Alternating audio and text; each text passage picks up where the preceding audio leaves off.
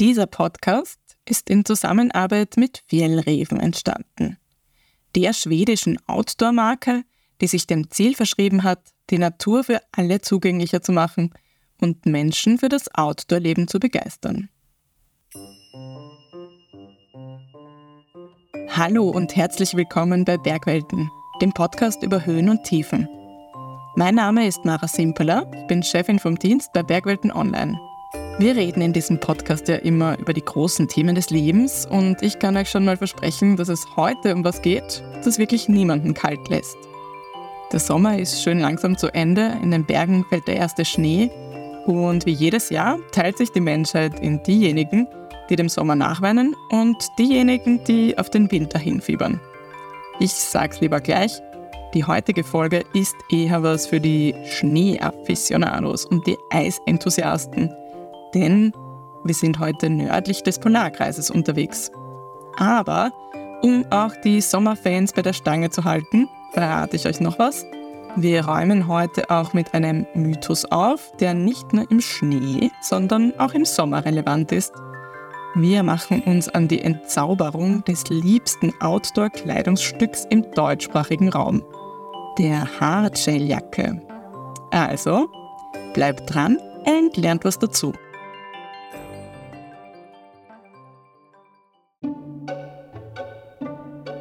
Wie kalt ist kalt? Eine Frage, auf die es, wie so oft, keine eindeutige Antwort gibt. Wenn es im Herbst das erste Mal seit langem in der Früh wieder weniger als 10 Grad hat, kommt uns das mitunter super kalt vor. Im Winter würden wir bei solchen Temperaturen vermutlich nur im Pullover rausgehen. Aber in der heutigen Folge geht es nicht um 10 oder 0 oder minus 10 Grad, sondern um bis zu minus 30 Grad. Einmal im Jahr lädt nämlich der Outdoor-Ausstatter Fjellreven 20 Teilnehmerinnen und Teilnehmer zu einer Expedition nördlich des Polarkreises ein. Rund 300 Kilometer geht es durch Schnee und Eis mit Hundeschlitten und Zelt. Ich habe mich gefragt, wie friert man bei sowas eigentlich nicht? Und deshalb habe ich mit jemandem gesprochen, die das Ganze schon hinter sich hat. Also ich bin die Linda Meixner komme aus dem schönen Montafon und äh, bin die Gründerin vom Offline-Institut und Doktorandin und Content Creatorin im Outdoor-Bereich. Linda Meixner war 2022 eine der Teilnehmerinnen beim Fjellreven Polar. Also war meine erste Frage an Sie gleich mal, wie steht sie eigentlich zur Kälte? Ah, ich habe das Gefühl, ich mag die Kälte mehr wie die Hitze. also das ist schon mal was Positives. Ähm, ja, aber man hat trotzdem Respekt davor. Linda ist ein Kind der Berge. Sie ist aufgewachsen mit viel Schnee und sie sagt, sie hat schon eine Ahnung gehabt, auf was sie sich da einlässt. Aber tatsächlich haben diese Tage auf dem Hundeschlitten ihr Leben nachhaltig beeinflusst. Wie? Das wird sie uns später erzählen. Denn zuerst wollte ich von ihr wissen, wie die Ankunft in Kiruna für sie war. Linda erzählt, dass sie erst einen Workshop hatten, wo sie alles gelernt haben, was sie für die kommenden Tage brauchen werden.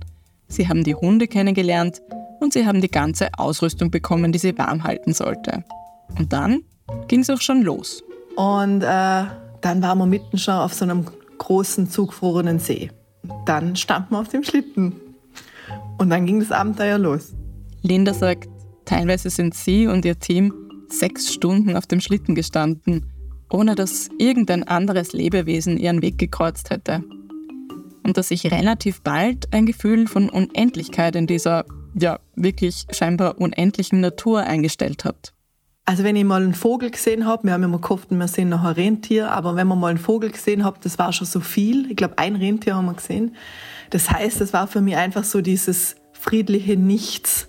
Das war alles weiß und in der Ferne hat man, also man hat dann irgendwann den blauen Himmel gesehen und einen Berg und das war einfach dieses friedliche, oh wie der Schnee, das schaut ja alles so sauber aus, einfach nur dieses unendliche Nichts, in das wir fahren. Und es waren halt einfach nur, man war irgendwann sich selber, also man steht ja alleine auf dem Hundeschlitten, seine Hunde und die Teammitglieder, die halt mehrere Meter vor dir oder hinter dir fahren. Und sonst war da halt nichts. Wenn Linda über die Zeit im Schnee erzählt, dann geht es nicht darum, was ist am ersten Tag, was am zweiten und was am dritten passiert. Es verschwimmt alles. Und ich glaube, das ist auch das Besondere an diesem Erlebnis. Dass es plötzlich so irgendwie um das große Ganze geht, in dem, was man wahrnimmt und fühlt. Ja, für mich war das einfach so das Gefühl oder dieser Unendlichkeit und dieses einfach nur im Jetzt sein. Weil sechs Stunden da zu stehen, in das Nichts zu fahren und auf dem Hundeschlitten, ja, da kann man sich irgendwann nur noch beschäftigen als wie mit sich selber. Und gleichzeitig sind es die kleinen Dinge, die den Alltag auf dieser Tour bestimmen. Der ganze Tag ist davon bestimmt, dass du die einfachsten Sachen tust, um eine Art zu überleben. Das heißt, ähm, dass du ähm, Essen zur Verfügung hast, dass die Hunde gefüttert sind, dass wir warm Wasser haben, dass wir Wasser überhaupt haben, also Schnee zu schmilzen, dass man auf die Toilette gegangen ist und äh, dass man das Zelt aufgebaut hat, das Zelt wieder abgebaut hat. Und man macht eigentlich den ganzen Tag so, ich sage mal, sehr ursprüngliche, einfache Dinge und ist aber trotzdem unglaublich zufrieden und glücklich. Ich weiß nicht, ob ihr schon mal mit einem Hundeschlitten gefahren seid. Das darf man sich nämlich nicht als entspanntes Sitzen und Ziehen lassen vorstellen, sondern es ist im Gegenteil ganz schön anstrengend. Man muss ja die ganze Zeit die Balance auf dem Schlitten halten und mit den Hunden kommunizieren, ihnen deuten, ob sie schneller oder langsamer laufen sollen. Und dann muss man ja selbst kochen, das Zelt aufbauen und sich um die tierischen Helden des Polar, um die Hunde kümmern. Das war eigentlich auch immer das Erste, wenn man ankommt, zu schauen gemeinsam, wie wir die Hunde füttern. Ähm, und nur das ist abgelaufen, stellt man sich vor, in riesigen Portionen mit, mit der Axt, weil einfach alles gefroren war. Und ja, und jedem also Hund. mit der Axt das Fleisch zerteilt? Ja. Wir haben mit der Axt das Fleisch, oder halt nicht das Fleisch, aber diese, diese, diese Nahrung, die sie gekriegt haben, zerteilt. Diese körperliche Anstrengung war für Linda auch die größte Herausforderung, sagt sie. Also allein, dass man halt so viele Stunden auf dem Schlitten steht, da sagt also einfach, was dann auch der Körper und die Hunde leisten. Ähm, Im Sinne von, es tut einem irgendwann das Gestell weh. also es tut einem irgendwann schon der Rücken und so weh. Ähm, und man schlaft ja auch nicht viel, weil es ist natürlich sehr aufregend und ähm, ja, manchmal ist man einfach so müde, dann schlaft man schon, aber es ist halt einfach jetzt nicht so dieser tiefe, tiefe Schlaf. Also nicht der erholsamste Schlaf. So, aber ist euch jetzt was aufgefallen? Linda hat bei der Aufzählung von allem, was herausfordernd war, eines gar nicht erwähnt. Die Kälte. Und das liegt nicht daran, dass es nicht kalt war. Ganz im Gegenteil. Also ich bin die Kontaktlinsenträgerin und ich habe auch mal vergessen, die Kontaktlinsen, die muss man dann immer so bei sich tragen, also auch nachts und so und bei sich. Und da gibt es so Geschichten, wo mich Kälte beschäftigt hat. Also einmal mit den Kontaktlinsen, weil die sind mir einmal fast gefroren. Da stellt man sich das vor, wie kalt das ist. Und äh, viele meiner Freunde hatten dann auch Respekt, wo ich erzählt habe, dass wir eigentlich jeden Morgen in die gefrorenen Stiefel rein sind, weil die hat man ja dann ein bisschen außerhalb vom Zelt, also in diesem kleinen Vorzelt. Und dass zum Beispiel die, die ganzen, die vom Kondenswasser im Zelt, die Schlafsäcke, die haben wir dann einfach immer, damit sie trocken werden, Schock gefrieren lassen. Also die nimmt man raus aus dem Zelt, das weiß, sowas weiß man gar nicht, und legt sie dann übers Zelt, auch wenn ein bisschen der Schnee rieselt, damit die wieder von der Kälte wie gefrieren. Und dann hat man sie eigentlich erst zusammengelegt. Eine Nacht, da war es dann ganz kalt, da habe ich dann echt versucht, mit dem Schlafsack nur noch so so ganz ein kleines Atemloch zu finden und mich wirklich zu verstecken, so rein zu mullen in den Schlafsack, weil es dann doch so kalt wurde in der Nacht. Es gefrieren einem auch so ein bisschen die Wimpern an. Und trotzdem, sagt Linda, war ihr so im Großen und Ganzen eigentlich nie so richtig kalt am Körper. Wie geht das also? Auftritt Philipp Klöters. Er arbeitet bei Fjellreven als Global Communications Manager und er kennt sich genau mit der Ausrüstung aus, die die Teilnehmerinnen und Teilnehmer beim Polar anhaben. Also Philipp, wie bleibt einem bei minus 30 Grad denn am besten warm? Ja, also äh, da jetzt auch sicherlich hier einige ähm, zuhören, die sich im Autobereich auskennen. Ich glaube, da sind so Themen wie Zwiebelprinzip oder Lagenprinzip äh, jetzt nichts Neues. Und ich glaube, äh, viele der Hörer und Hörerinnen wissen wahrscheinlich auch, dass ähm, Bekleidung, die ich mir anziehe, mich nicht warm macht, sondern eben ähm, Wärme, die mein Körper ausstrahlt, im Idealfall möglichst gut ähm, isoliert und am Körper hält. Und äh, das ist eigentlich auch quasi so das, das Prinzip, ähm, dass man sich einfach verinnerlichen muss, wenn man sich überlegt, wie, wie kleide ich mich denn für kalte Temperaturen, ob das jetzt, äh, sage ich mal, eher Temperaturen sind, wie wir sie in den Alpen kennen oder in extremen Situationen wie eben oben im Norden äh, in Schweden, wo auch der Polar stattfindet. Das Zwiebelprinzip also. Ich erkläre es trotzdem kurz. Das bedeutet, sich mit verschiedenen Schichten möglichst gut auf die entsprechenden Gegebenheiten einzustellen. Je nachdem, wie die Außentemperatur ist, aber auch je nachdem, wie anstrengend die Aktivitäten sind. Denn der eigentliche Feind des Warmbleibens, das sagen sowohl Linda als auch Philipp, ist nicht die Kälte, sondern es ist Nässe. Wenn es nass wird, dann hast du keine Chance mehr an der Kälte. Linda sagt, einer der Sprüche, die bei ihnen während der Polarexpedition zum Running Gag geworden sind, war If you get wet, you will die. Also, wenn du nass wirst, bist du tot.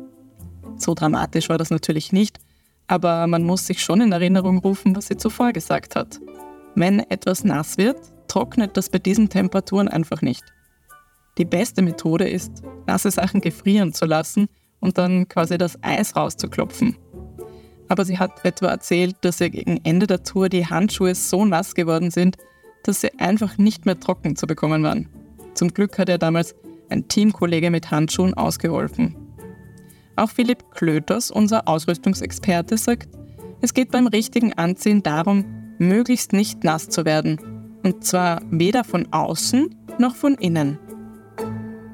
Es gibt ja zwei Arten von Nässe. Ähm, und äh, die eine ist Nässe, die von außen kommt, eben durch Niederschlag.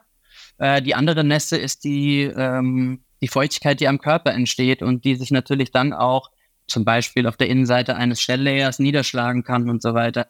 So, und jetzt kommen wir zu dem Part, den ich euch ganz zu Beginn der Folge versprochen habe. Der Abrechnung mit der Hardshelljacke ich kann jetzt nur für, für den deutschen Markt sprechen, aber unser liebstes Produkt äh, der, der deutschen Outdoor-Fans ist ja die Shelljacke und die kann man immer anziehen, ähm, egal bei welchem Wetter. Und das ist einfach ein Missverständnis, mit dem möchte ich ganz gerne aufräumen an der Stelle. Äh, es ist ein Reinforcement Layer, wie man im Englischen sagt. Also der sollte nur angezogen werden, wenn es wirklich draußen regnet. Ich weiß nicht, wie es euch geht, aber als Philipp das gesagt hat, habe ich zum einen ein bisschen lachen müssen und zum anderen habe ich mich auch ertappt gefühlt, denn auch ich bin schuldig und habe meine Lieblings-Hardshelljacke quasi aus Prinzip immer dabei. Und so ganz falsch ist das auch nicht, sagt Philipp. Also, sie im Rucksack auf Touren mitzuhaben, für alle Fälle. Man soll sie bloß nicht in jedem Fall anziehen. Hochtechnische, funktionelle Outdoor-Bekleidung ist atmungsaktiv ähm, und äh, zum gewissen Maße lässt die natürlich auch Körperfeuchtigkeit nach außen. Ähm, nichtsdestotrotz würde ich jedem raten, ähm, Shell-Bekleidung immer nur dann zu nutzen, äh, wenn man wirklich sich vor den Witterungsbedürfnissen schützen muss. Ähm, denn nichts ist so atmungsaktiv irgendwie ein, ein äh, Mid-Layer oder äh, ein Wool-Shirt oder sowas. Wenn ich keinen Shell-Layer brauche, keinen Shell-Layer anziehen. Ähm, wenn ich nicht friere, ähm, möglichst keine Isolation noch drüber, sondern eben immer regulieren. Ähm, das ist eben die, das Thema äh, Feuchtigkeit von innen. Das ist sehr, sehr wichtig, weil da oft mal so ein Missverständnis herrscht. Okay, jetzt hat Philipp also die Hardshelljacke ein bisschen entzaubert. Die eierlegende Wollmilchsau sagte, gibt's halt einfach nicht. Man sollte sich stattdessen etwas mehr damit auseinandersetzen, was das Einsatzgebiet für die Ausrüstung ist und dementsprechend auswählen. Also wollte ich wissen, was braucht man, wenn man ein paar Tage bei zweistelligen Minusgraden in der Wildnis unterwegs ist? Ähm, direkt am Körper ähm, ist natürlich irgendwie das Nonplusultra-Wolle tatsächlich, einfach weil äh, es äh, temperaturregulierend ist, weil es super schnell trocknet, ähm, weil äh, Wolle nicht anfängt zu riechen ähm, und äh, ähm, Baumwoll-T-Shirt hat eigentlich nichts am Körper zu suchen, ähm, weil das einfach nass wird, schwer wird und auch einfach nicht mehr trocken zu kriegen ist. Also ein Base-Layer aus Wolle, Socken aus Wolle, Wollhaube und darüber eine dicke Latzhose. Beim Polar ist ganz wichtig, dass die auch aus robustem Material ist, sagt Philipp. Sehr robust, sehr dick und warm, die äh, aus dem G1000-Material hergestellt ist, die eben auch Hundekrallen ab kann. Gleiches ist eben auch wichtig äh, für später dann den Parker, wenn, wenn die Hunde auf dich zurennen und dir an, an, die, an die Brust springen, äh, dann muss das Kleidungsstück eben auch, auch aushalten können. Ähm, genau, also das ist eine Hose, darüber vielleicht dann über den äh, Hosenträgern ein Midlayer, also ein Vlies. Ähm, äh, und oder darüber eine Isolationsjacke. Für die Isolation, sagt Philipp, führt bei so arktischen Temperaturen eigentlich kein Weg an Daune vorbei. Gerade beim Schlafsack geht es darum, die Wärme lange am Körper zu halten. Bei Jacken empfehle aber tatsächlich eine Mischung aus Daune und Synthetikmaterial weil Daune zwar super wärmt, aber nur solange sie Platz hat, sich aufzuplustern sozusagen. An Stellen wie den Schultern, wo vielleicht ein Rucksack aufliegt oder wo man schneller nass wird, kann synthetische Isolation besser passen. Und den krönenden Abschluss bei der Polarausrüstung bildet ein großer, schwerer Parker, der nicht ohne Grund Polar Expedition Parker heißt. Ich weiß, ein Hardcore-Nischenprodukt, das muss man dazu sagen. Äh, man, man, kann das sicherlich auch bei uns tragen, an seltenen Tagen, wenn denen es wirklich kalt ist. Ähm, aber ich finde, es zeigt eigentlich auch ganz schön so ein bisschen, äh, wofür die Marke Fairhaven steht. Es hat auch ein bisschen was mit unserem Ursprung zu tun, den ich ja vorhin schon mal erwähnt habe eingangs. Ähm, es ist ein Nischenprodukt und eigentlich aus Umsatzzahlen-Sicht wahrscheinlich nicht äh, sinnvoll.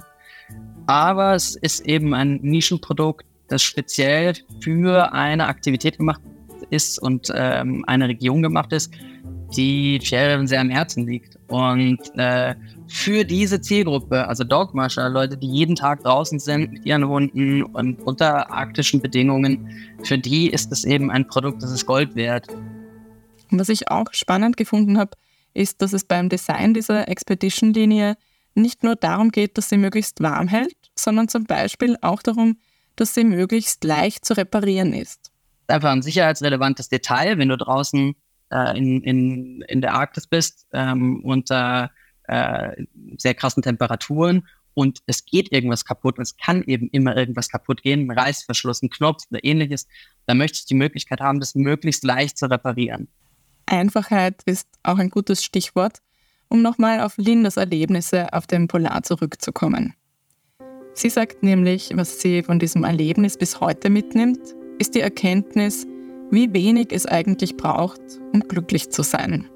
Also ich weiß noch, als ich ins Hotelzimmer gekommen bin, das war so eine ganz schräge Situation, weil dann duscht man sich oder dann ist man auf einmal wieder in der Wärme und alles ist so einfach zugänglich und so einfach und ich weiß noch, wo ich dann meine langen blonden Haare ähm, geföhnt habe, stand ich dann danach so erstmal eine ganze Weile im Bad und habe mich so im Spiegel wieder angeschaut und habe mich dann so gefragt, tatsächlich so, was ist jetzt, wer ist jetzt die Person und wer war jetzt die andere Person?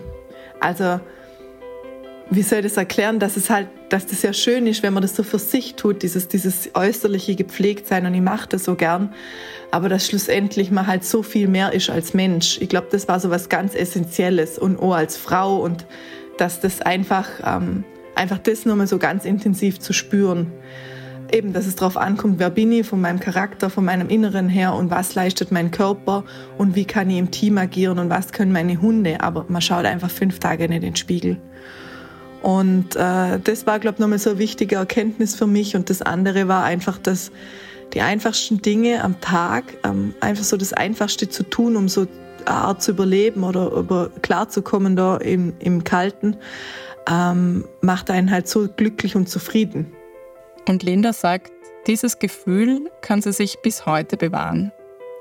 Als sie heimgekommen ist, hat sie ihren Besitz reduziert und zieht sie immer wieder zurück in Situationen, wo sie einsam in der Natur ist. Sie war mit ihrer Schwester auf einer Alp und hat das Offline-Institut ins Leben gerufen, wo sie wissenschaftlich begleitete digitale Auszeiten anbietet. Ich finde, das ist schon bemerkenswert, welche Kraft fünf Tage in der Wildnis entwickeln können. Lena sagt auch, obwohl es wahnsinnig anstrengend war, hätte es schlussendlich ruhig noch länger dauern können. Das am Schluss weiß ich sind wir dann, habe ich schon so das Ziel gesehen und dann haben wir aber alle gesagt, jetzt könnte man gerade weiterfahren. Also das hätte mir dann irgendwie nichts mehr ausgemacht, in, diesem, in dieser Umgebung noch eine Weile zu bleiben. Ja. Was nehmen wir also mit aus dieser Folge? Zum einen weiß ich jetzt besser, was ich anziehen muss, um warm zu bleiben. Und dass ich beim Radfahren in der Stadt die Hardshelljacke vielleicht lieber im Rucksack lasse. Und zum anderen hätte ich ja richtig große Lust, auch mal meine Grenzen auszuloten und mit einem Hundeschlitten quer durch Schweden zu fahren. Wenn es euch auch so geht, dann habe ich jetzt eine gute Nachricht für euch. Die Bewerbungsphase für den Fjellreven Polar 2024 beginnt nämlich am 30. Oktober. Da gibt es eine Auftaktveranstaltung online, in der ihr alles über den Polar 2024 erfahrt. Also wie man sich bewirbt, wie das Leben nördlich des Polarkreises ist und wie es anderen ehemaligen Teilnehmenden so ergangen ist. Die Reise selbst findet dann im April 2024 statt. Alle Infos dazu findet ihr auf fjellreven.de und wir verlinken sie euch auch in den Show Notes. Und damit sage ich Danke fürs Zuhören und bleibt warm. Bis zum nächsten Mal.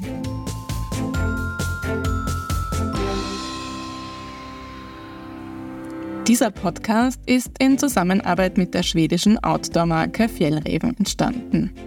Ganz im Sinne der Mission von Fjellreven, Menschen dazu zu inspirieren, im Einklang mit der Natur zu leben, beweist der Fjellreven Polar, dass mit der richtigen Ausrüstung und dem richtigen Know-how jede und jeder die Natur unter arktischen Bedingungen genießen kann, unabhängig von der bisherigen Outdoor-Erfahrung.